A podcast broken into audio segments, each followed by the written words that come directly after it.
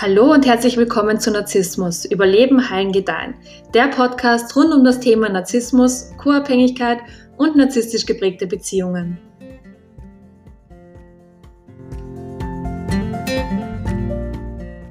Mein Name ist Elisabeth Gessner und heute möchte ich darüber sprechen, wie es ist, mit einem Empathen in einer Beziehung zu sein.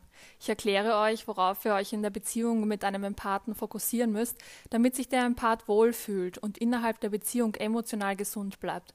Und ich verspreche euch, dass ihr selbst zu 100 Prozent davon profitieren werdet, wenn ihr dem Empathen in einer Beziehung das gebt, was er braucht. Und um eines gleich mal klarzustellen, ein Empath zu sein ist keine Krankheit oder eine Diagnose. Es ist einfach eine Eigenschaft, mit der man auf die Welt kommt, so wie mit braunen Haaren halt auch. Für alle Beziehungen in unserem Leben gilt, dass wir herausfinden müssen, wer unser Partner ist. Wenn wir das herausgefunden haben und für uns beschlossen haben, mit dieser Person weiterhin zusammenbleiben zu wollen, dann müssen wir ihn oder sie für das, was ihn oder sie ausmacht, zu 100 Prozent akzeptieren, respektieren und wertschätzen. Das ist nämlich die Grundlage einer jeden gesunden, glücklichen und harmonischen Beziehung. Wenn du das nicht kannst, dann bist du auch nicht in der Lage, mit deinem Partner auf gesunde Art und Weise zu kommunizieren. Dann bist du nicht loyal und auch nicht ehrlich. Du wirst zudem absolut keine Lust haben, an der Beziehung zu arbeiten, um sie mit der Zeit zu verbessern. Du machst das dann nicht, weil du deinen Partner als Mensch nicht wertschätzt und es dir die Mühe gar nicht wert ist. Wenn du jetzt also herausfindest, dass dein Partner ein Empath ist, dann gibt es einige Sachen, die diese Person in ihrem Leben unbedingt braucht, um glücklich und gesund zu sein und sich in zwischenmenschlichen Beziehungen auch wohlzufühlen. Das Erste, was ein Empath unbedingt braucht, ist Zeit für sich alleine. Sie brauchen diese Zeit, um den inneren Druck abzubauen, der sich über die Zeit hinweg in ihnen anstaut, wenn sie zu lange mit anderen Menschen zusammen sind. Empathen sind nämlich Meister darin, sowohl ihre eigenen Gefühle und Emotionen extrem stark zu fühlen, als auch die Gefühle und Emotionen anderer Menschen. Und mit der Zeit kann das sehr viel werden und sie fühlen sich von all den Gefühlen und Emotionen schwer überfordert und irgendwie total überwältigt und ohnmächtig. Wenn Sie beispielsweise den ganzen Tag unterwegs sind, weil Sie zur Uni müssen oder in die Arbeit oder sich mit Freunden treffen und deshalb auch den ganzen Tag mit fremden Energien, lauten Geräuschen und unfassbar vielen Informationen konfrontiert sind, die Sie aber nicht filtern können, dann müssen Sie danach erstmal alleine sein, um wieder bei sich selbst ankommen zu können und den Druck in sich abzubauen. Das Problem ist jetzt, dass sich viele Paten von den Paten zurückgewiesen fühlen, wenn der Empath diese Zeit für sich beansprucht und darauf irgendwie traurig oder wütend reagieren. Wenn der Partner des Empathen selbst auch noch eine sehr unsichere Person ist oder vielleicht sogar co-abhängig ist, dann kommt er mit dem Rückzugsverhalten des Empathen gar nicht klar und nimmt es immer direkt persönlich. Sie können nicht sehen, dass der Empath diese Zeit für sich alleine wirklich zwingend braucht, um sich selbst wieder spüren zu können. Sie sehen auch nicht, dass das absolut nichts mit Ihnen oder irgendeinem anderen Menschen zu tun hat. Es ist absolut nichts Persönliches. Wenn du jetzt also mit einem Empathen zusammen bist und das auch bleiben willst, dann musst du verstehen, dass sich dieser Mensch regelmäßig zurückziehen muss, um vielleicht ein Bad zu nehmen oder zu meditieren oder alleine spazieren zu gehen oder sich einfach alleine mal auf die Couch zu legen, um für ein paar Stunden die Wand anzustarren und die Stille zu genießen. Das nächste ist, dass Empathen von Streits, Diskussionen oder Auseinandersetzungen sehr schnell überfordert sind. Das wird vor allem dann zum Problem, wenn der Gegenpart des Empathen sehr dominant ist. Sie sind von der Energie, die dieser dominante Part ausstrahlt, so überwältigt, dass sie gar nicht wissen, wie sie mit der Situation jetzt am besten umgehen. Aber selbst wenn Empathen wissen, wie sie mit so unangenehmen Situationen am besten umgehen, so bin ich mir doch sehr sicher, dass solche Situationen für sie trotzdem immer extrem anstrengend sind und sie von gewissen Gesprächen wahnsinnig überwältigt und überfordert sind. In solchen Momenten müssen Empathen immer einen Schritt zurückgehen, um in Ruhe zu überlegen, was da gerade eigentlich passiert ist und was sie wollen und wie sie das am besten kommunizieren wollen. Empathen brauchen Ruhe, um in sich selbst hineinhören zu können und zu erkennen, wo ihre Wünsche und Bedürfnisse liegen. Andernfalls werden ihre Wünsche und Bedürfnisse durch die ihres Gesprächspartners übertönt. Immerhin können Empathen die Wünsche und Bedürfnisse ihres Gegenübers ebenfalls unfassbar stark spüren. Und weil sie eben Empathen sind, wollen sie auch, dass es ihrem Gegenüber gut geht. Nur leider vernachlässigen sie dann zu oft ihre eigenen Wünsche und Bedürfnisse und das macht sie irgendwann krank. Du als Partner eines Empathen kannst ihm jetzt dabei helfen, bestmöglich durch unangenehme Situationen zu kommen, indem du beispielsweise inmitten eines Streits sagst, dass ihr euch jetzt mal ein paar Minuten Zeit gebt, um wieder bei euch selbst anzukommen. Empathen merken in so unangenehmen Situationen nämlich leider oft nicht, dass sie überfordert sind und eigentlich Zeit bräuchten, um sich selbst wiederzufinden. Wenn du ihnen jetzt aber dabei hilfst, genau das zu erkennen und dem Empathen das Gefühl gibst, dass es okay ist, sich während einer Auseinandersetzung auch mal zurückzuziehen, selbst wenn du noch locker weitermachen hättest können, dann ist das der Liebesbeweis schlechthin. Das Beste und Tollste, was du einem Empathen jemals schenken kannst. Das nächste, was du verstehen musst, ist, dass Empathen nicht immer wie die sozialsten Menschen wirken oder vielleicht auch nicht wirklich die sozialsten Menschen sind. Sie können auf jeden Fall sozial sein. Der Punkt ist aber der, dass sie nicht ewig sozial sein können. Empathen können Partys oder andere soziale Events zwar auch mögen und lustig finden, aber weil es da meist sehr laut ist und viele unterschiedliche Menschen mit dem Empathen sprechen wollen und generell unfassbar viel fremde Energie herumfliegt, die der Empath auch aufsaugt wie ein Schwamm, muss der Empath erkennen, wann seine Zeit auf der Party oder dem sozialen Event abgelaufen ist.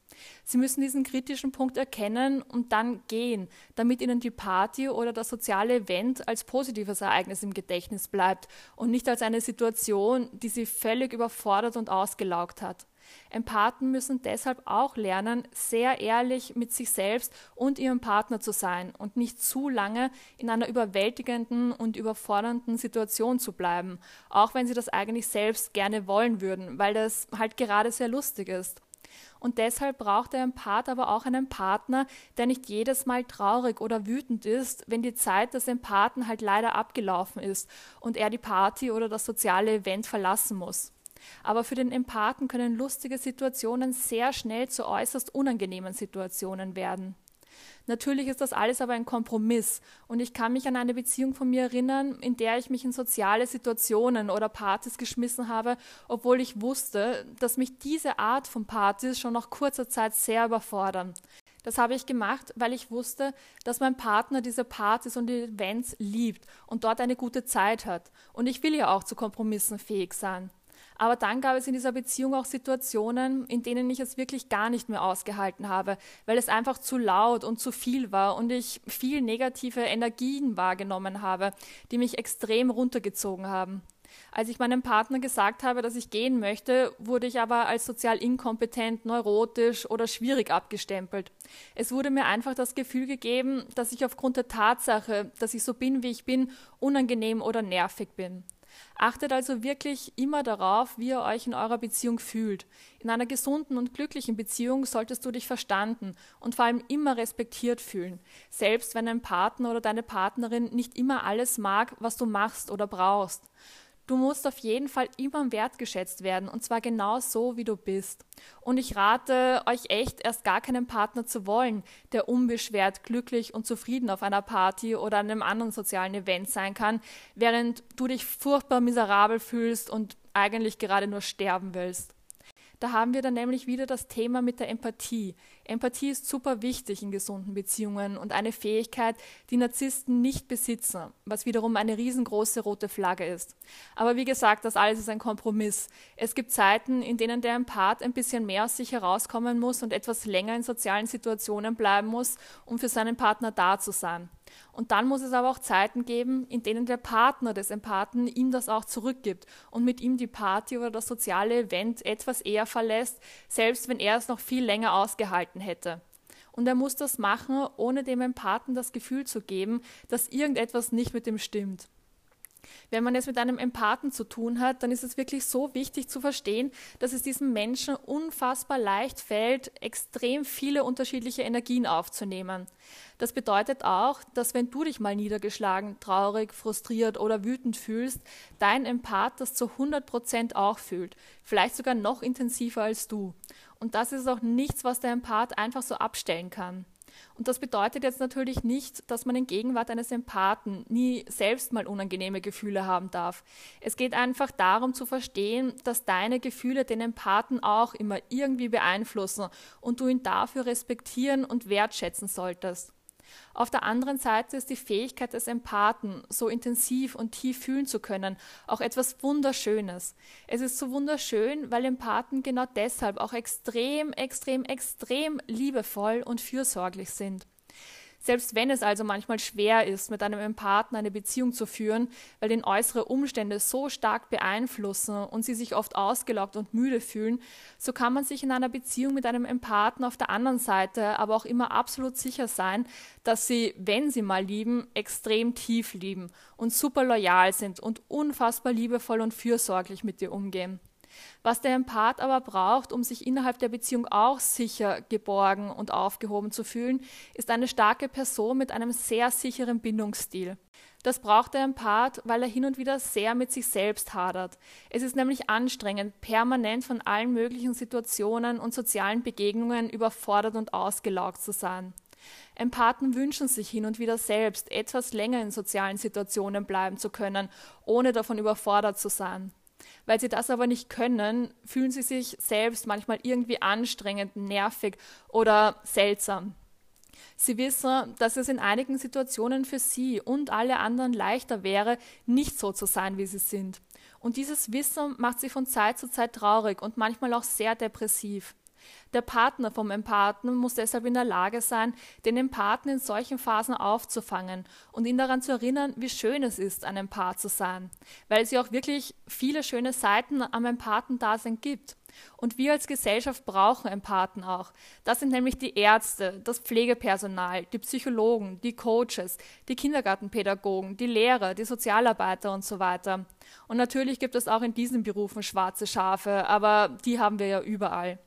Die Empathen auf dieser Welt sind aber auf jeden Fall diejenigen, die sich um andere Menschen kümmern. Und wir müssen das, was sie für uns tun, auch wirklich wertschätzen. Ich hoffe, dass euch diese Podcast-Folge geholfen hat, die Empathen in eurem Umfeld besser zu verstehen und sie in gewissen Situationen vielleicht auch zu unterstützen. Folgt mir auch gerne auf Instagram, Narzissmus verarbeiten oder auf meinem YouTube-Kanal Narzissmus überleben, heilen, gedeihen. Tschüss!